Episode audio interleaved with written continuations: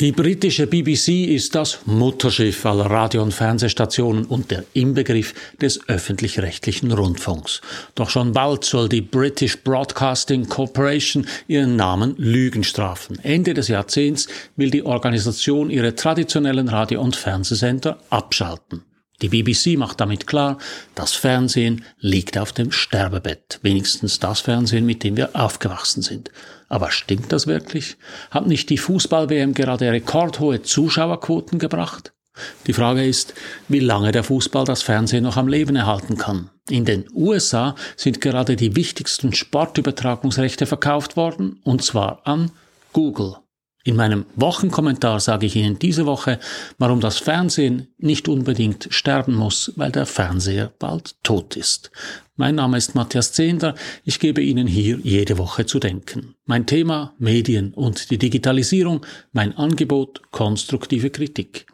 Wenn Ihnen das gefällt, drücken Sie doch den Knopf für Abonnieren, dann verpassen Sie meinen nächsten Kommentar nicht.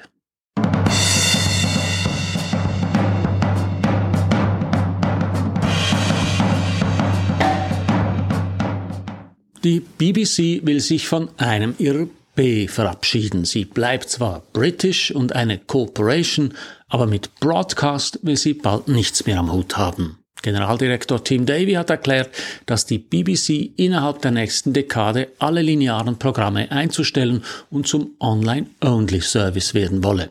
Laut der Tageszeitung Guardian will Davy alle Angebote der BBC in einer App bündeln. Generaldirektor Tim Davy legte damit die BBC aufs Sterbebett.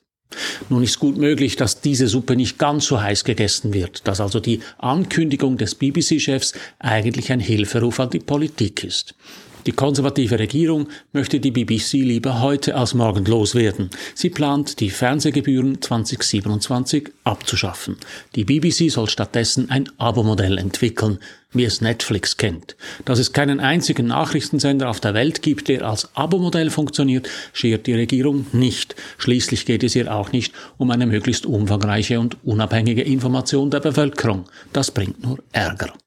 Abgesehen von diesen politischen Querelen, die sich in allen europäischen Ländern gleichen, kann man aber fragen, wie tot ist das Fernsehen? Kinder und Jugendliche, die heute aufwachsen, kommen jedenfalls gut ohne Flimmerkiste im Wohnzimmer aus. Schließlich haben sie ihre eigenen Bildschirme. Als Kleinkinder werden sie mit iPads versorgt. Im Schnitt etwa mit zehn Jahren haben Schweizer Kinder ein eigenes Smartphone. Damit haben Sie Zugriff auf YouTube, TikTok, Instagram und Facebook und damit auf die heute relevanten Videodienstleister im Internet. Wer braucht da noch Fernsehen?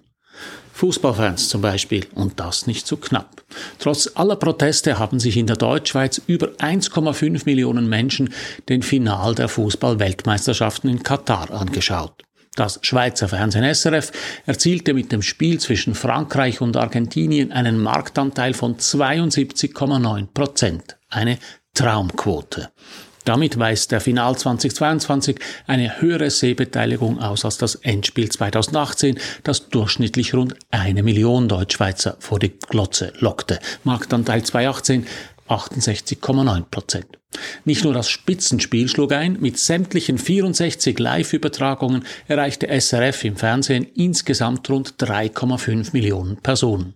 Diese Nettoreichweite entspricht rund zwei Dritteln der Deutschschweizer Bevölkerung ab drei Jahren mit Zugang zu einem TV-Gerät. Das ist gigantisch. Jetzt fragen Sie sich vielleicht, was faselt der Mann vom Tod des Fernsehens, wenn es doch so gut funktioniert? Aber Tut es das wirklich? Ich glaube, das Problem beginnt mit dem Wort Fernsehen.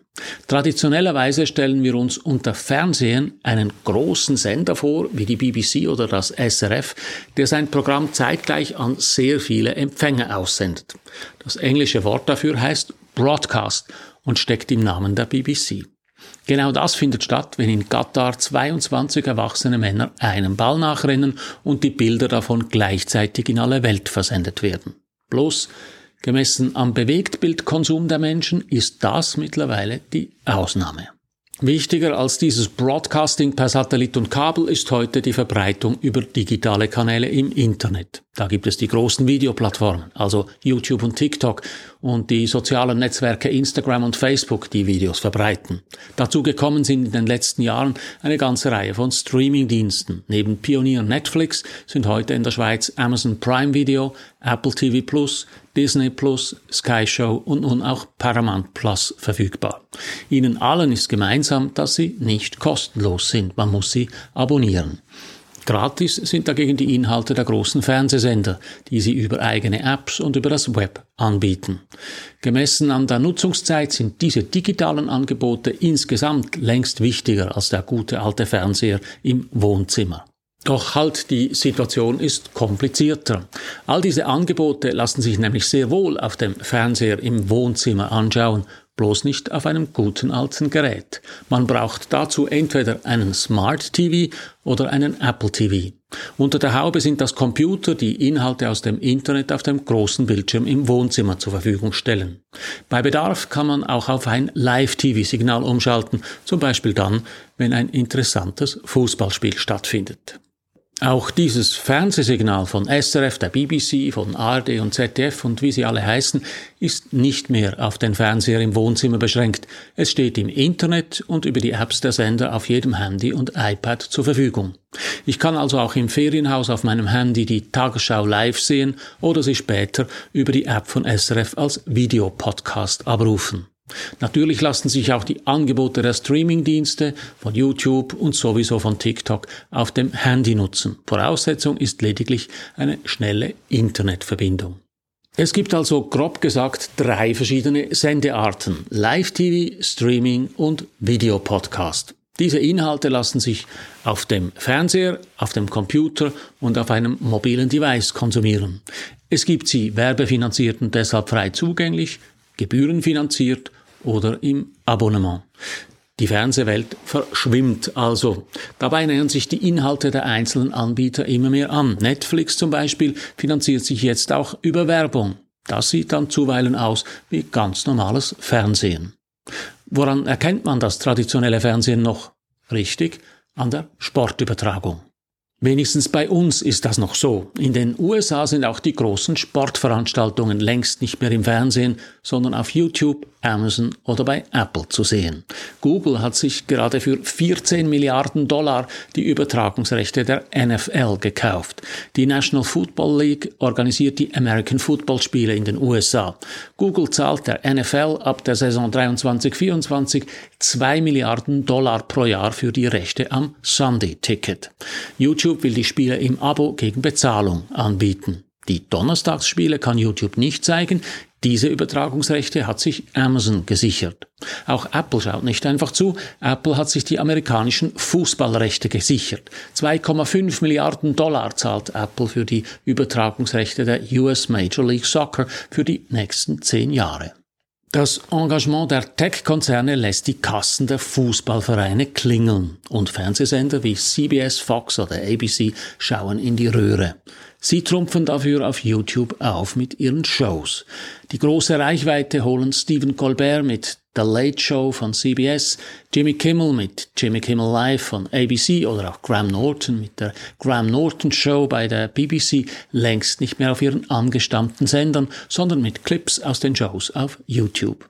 So erreichte das Interview mit Prince Harry, das Stephen Colbert in seiner Sendung führte, schon nach einem Tag auf YouTube 2,5 Millionen Views. Das ist mehr als Colbert im Schnitt auf dem Sender erzielt.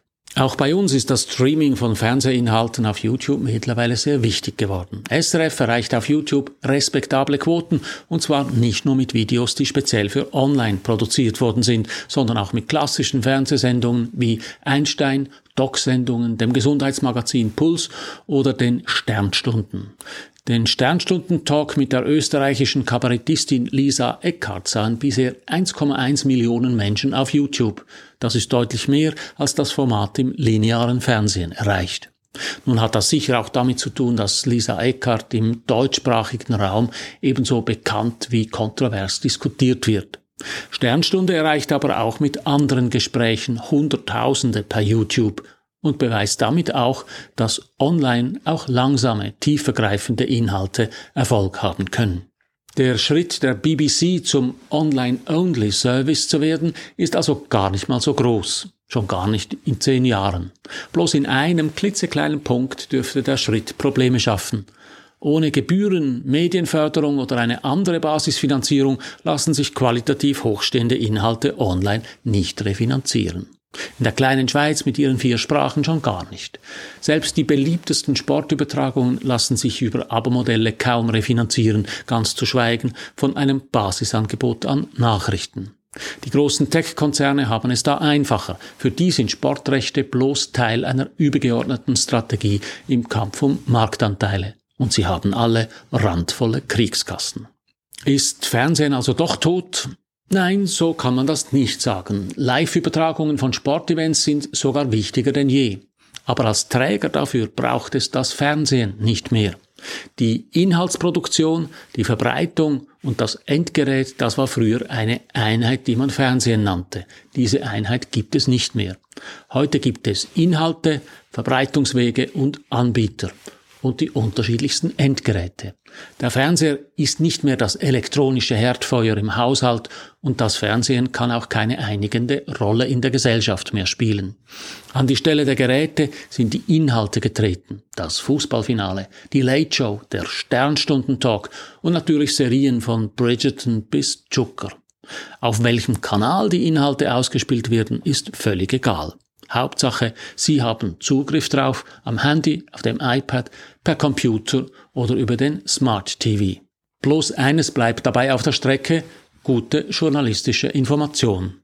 Die haben weder Google noch Apple, weder Netflix noch Paramount im Angebot. Sie lässt sich nämlich nicht verkaufen, wie eine Serie oder ein Sportereignis. Und das ist der Moment, wo wir als Beobachter die Perspektive wechseln sollten. Aus der Sicht der Anbieter lauten die Fragen, wie erreiche ich am meisten Publikum? Wie kann ich Geld verdienen? Aus der Sicht des Publikums, welches Programm ist am attraktivsten? Was kostet mich das? Beides sind Marktfragen. Es gibt aber auch noch die Sicht der Gesellschaft. Da sollten weder die wirtschaftlichen Interessen der Anbieter noch die Unterhaltungsinteressen des Publikums im Fokus stehen. Die zentrale Frage aus der Sicht der Gesellschaft lautet, wie steht es um die informationelle Landesversorgung? Aus dieser Sicht ist das Abwandern des Fernsehens ins Internet ein Problem, weil im digitalen Raum nur funktioniert, was rentiert. Und es rentiert, was skaliert, also von vielen Leuten genutzt wird. Da fallen Nachrichten durch. News rentieren nie. Wir müssen deshalb dafür sorgen, dass der Tod des Fernsehens nicht zum Tod des Journalismus führt. Es geht dabei nicht um die Profite von Verlegern oder Fernsehgesellschaften, es geht um die informationelle Landesversorgung.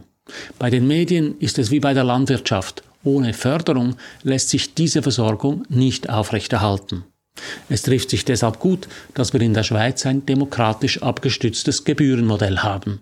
Jetzt müssen wir nur noch dafür sorgen, dass das auch funktioniert, wenn das Fernsehen gestorben ist. So viel für heute. Drücken Sie doch noch schnell den Abonnieren und den Gefällt mir Knopf, dann hören wir uns in einer Woche wieder. Alles Gute.